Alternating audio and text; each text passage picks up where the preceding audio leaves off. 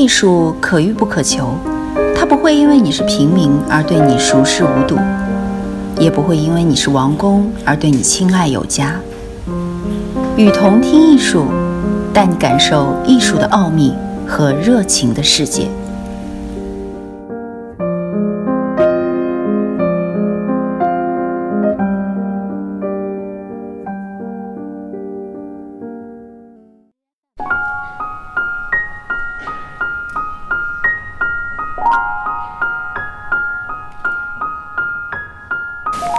收藏家的修养，作者汪明安。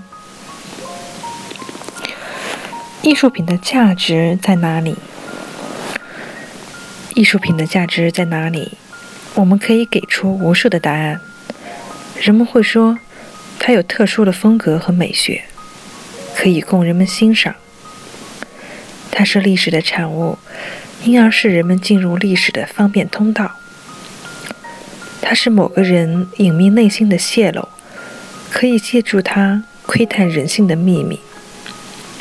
它是一种教化或者激励，可以重新塑造人性，等等。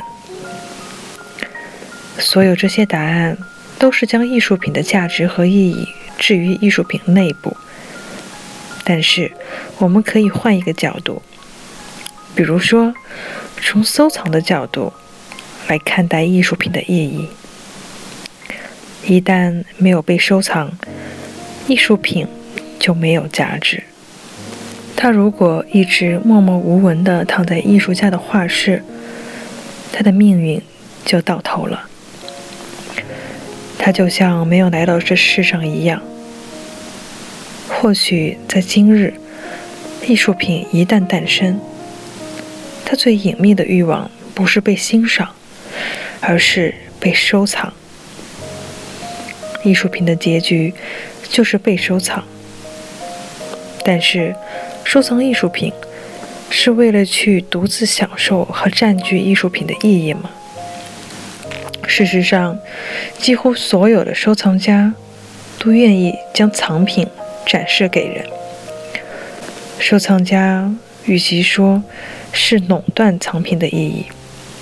不如说，更愿意同人分享藏品的意义。而且，没有哪个收藏家长久而持续地注视着他的藏品。既然如此，收藏家出于什么目的去收藏作品？对绘画的收藏，显然不单纯是因为绘画本身的内容。一些书法家。甚至乐意去搜集同一本书的不同版本。显然，激发他去收藏的不是文字内容的本身，而是书这一物质本身，是书的各种不同的印刷、装订和纸张形式，是不同年代的书籍形式。搜集一幅画，很可能是出于对这幅画本身的喜爱。但是，一旦搜集到手了，没有哪个收藏家会长久地欣赏这张画。他收藏的意义在于占有这幅画，在于和这幅画发生一种特殊的、独一无二的关系。收藏家的激情，与其来自艺术品的刺激，不如说来自他自身对艺术品的占有欲。人们渴望获取一种对象，不是因为这个对象本身，而是因为占有者的占有渴望。一旦占有了这幅画，画作本身的图像以及这图像所蕴含的意义，对他而言并不那么重要了。重要的是这幅绘画的物质性。或许他将目光投向画作的时候。目光抓住的是画框和画布，而不是画的图像本身，不是画面。收藏家哪怕看到一幅画作的背影也够了。就此，收藏家和画作最恰当的关系，不是一种看和被看的关系，而是一种拥有和被拥有的关系，甚至是触摸和被触摸的关系。对收藏家而言，触摸一张画，比观看这画更能深深地打动他。触摸、翻检、挪动、展开，一个收藏家在清理，而不是在观看藏品的过程中，会获得极大的满足。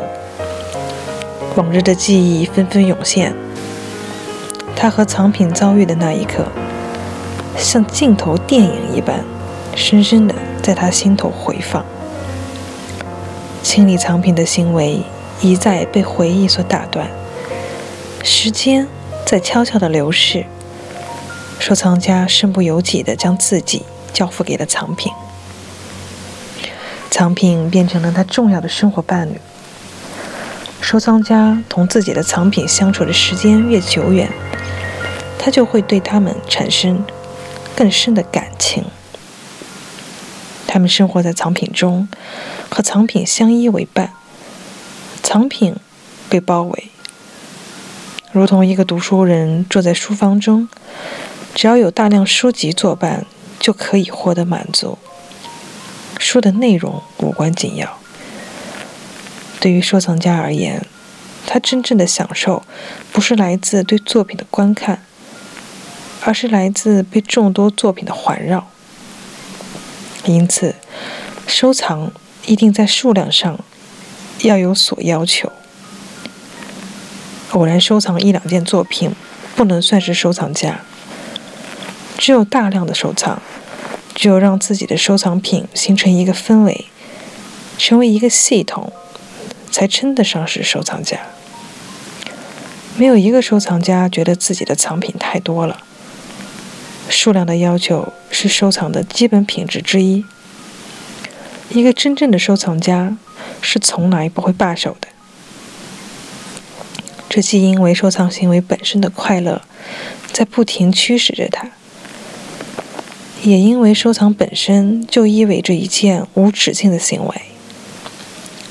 收藏是一个无限的行动。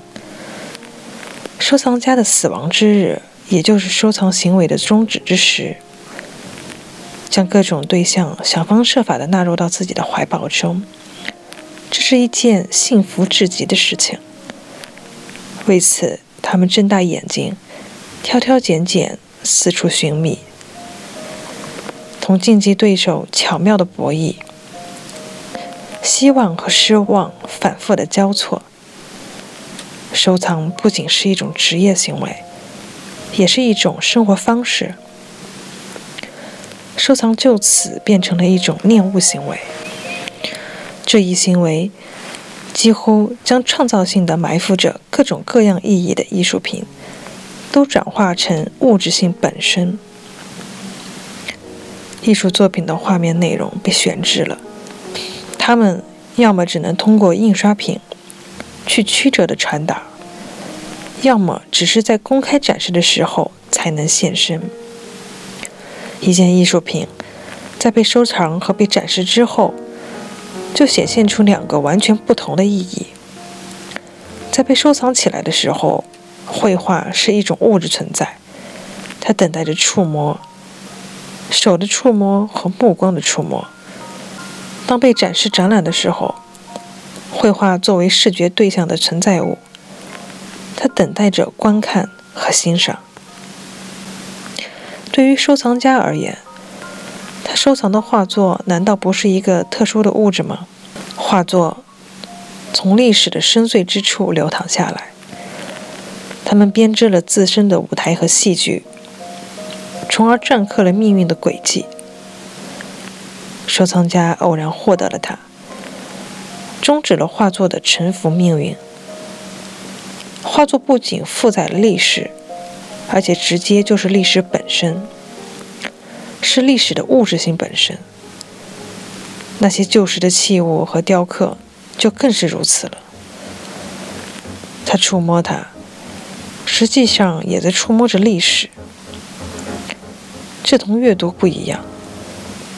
阅读是通过文字进入历史，历史的获取是以文字做中介的，文字将历史间接地带到了读者的眼前。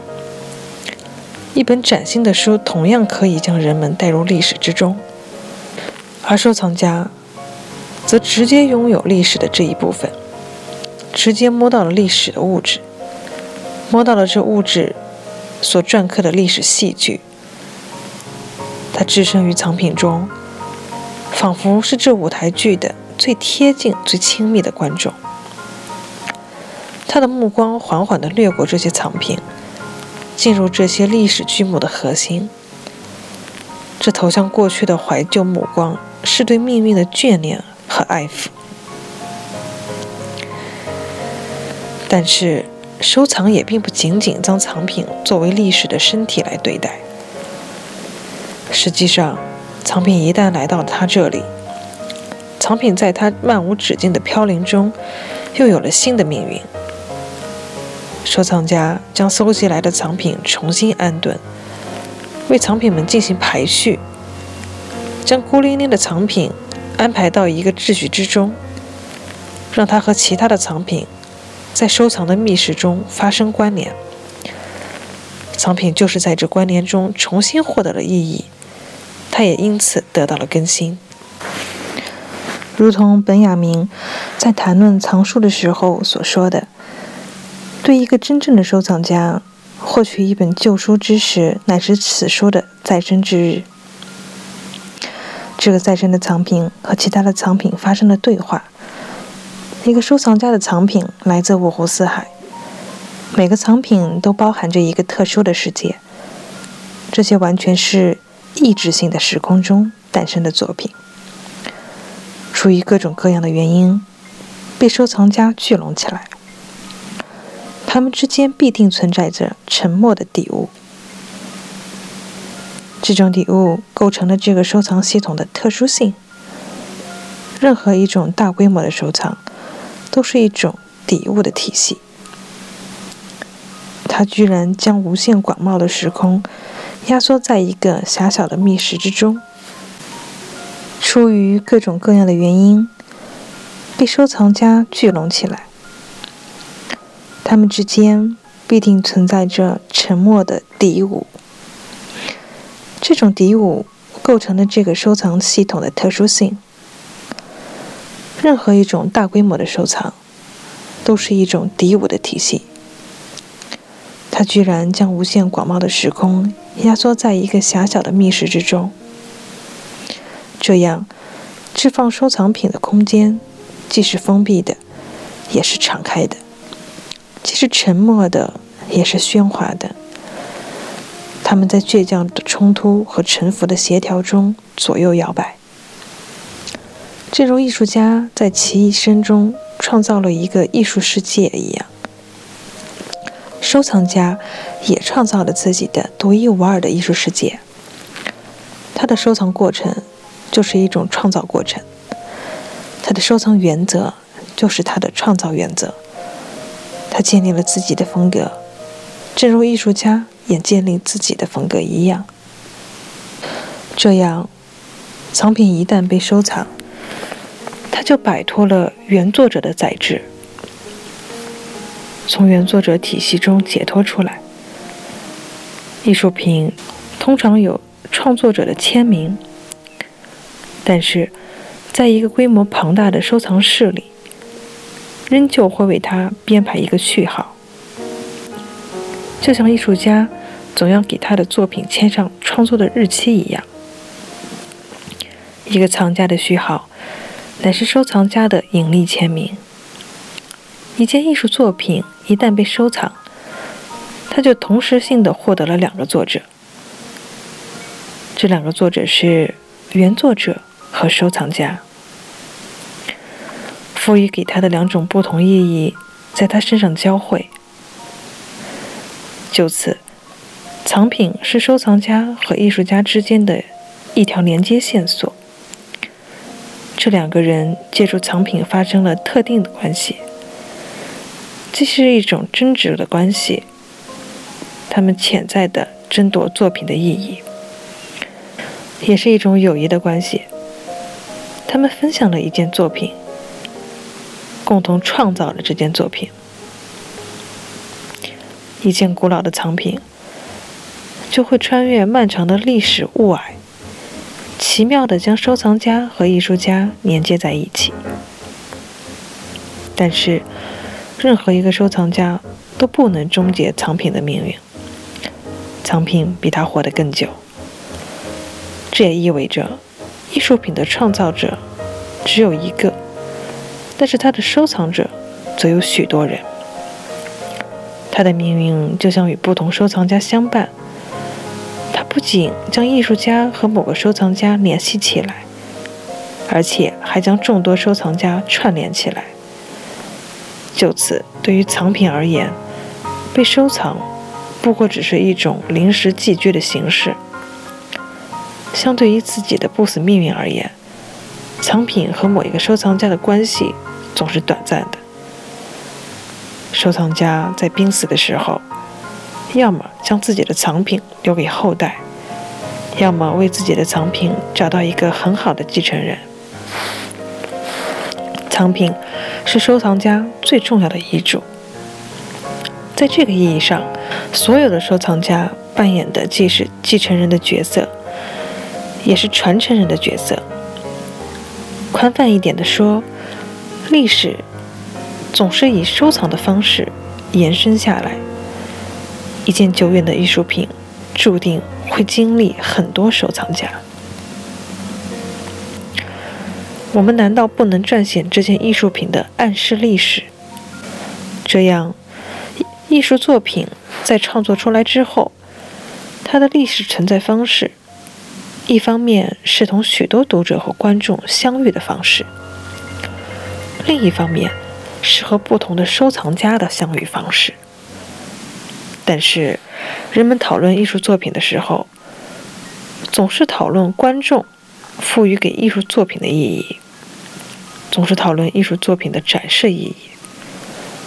一部作品的美术史，总是观看的美术史，总是作品图像的美术史。人们相信，艺术品只有诉诸视觉。才能揭开它的意义，但是在历史的大多数时刻，艺术品是藏在密室之中，它只和某个形单影只的收藏家相依为命。这是艺术品的暗示。但是，我们难道不能撰写这件艺术品的暗示历史？我们难道不能从收藏的角度来写一部作品的艺术史吗？我们可以为一部作品写另一个传记，不是艺术家创造的传记，不是画面意义的传记，不是各个时期人们对于绘画进行解释的传记，而是他的收藏传记，他的旅行传记，他的流浪传记，他的沉默传记。这传记的情节就是他和收藏家的遭遇，他在藏家这里的寄居。离开，向另外藏家的转移，再次寄居，再次离开，这循环往复的寄居和离开的传记。这个传记之所以重要，是因为每一个物质都有其传奇人生，同时也因为艺术作品同不同的收藏家相遇，它会打开不同的意义，它有不同的人生际会。每一次相遇都是唯一的，是不可复制的。因此，这相遇以及相遇打开的意义也是不可复制的。每个藏家激活的意义都是唯一的。一部艺术作品的收藏史，同样是这部作品的意义史。人们总是从艺术家的创作历史中去看待一件艺术品，但是。人们为什么不能将一件作品放到收藏家的收藏脉络中去看待呢？艺术作品和藏家的相遇，既确定了收藏家的存在。一个收藏家是靠艺术品而存活于世的，也确定了艺术作品的存在。一个艺术品没有被收藏，即便它是一件杰作，也一定会在历史中销声匿迹。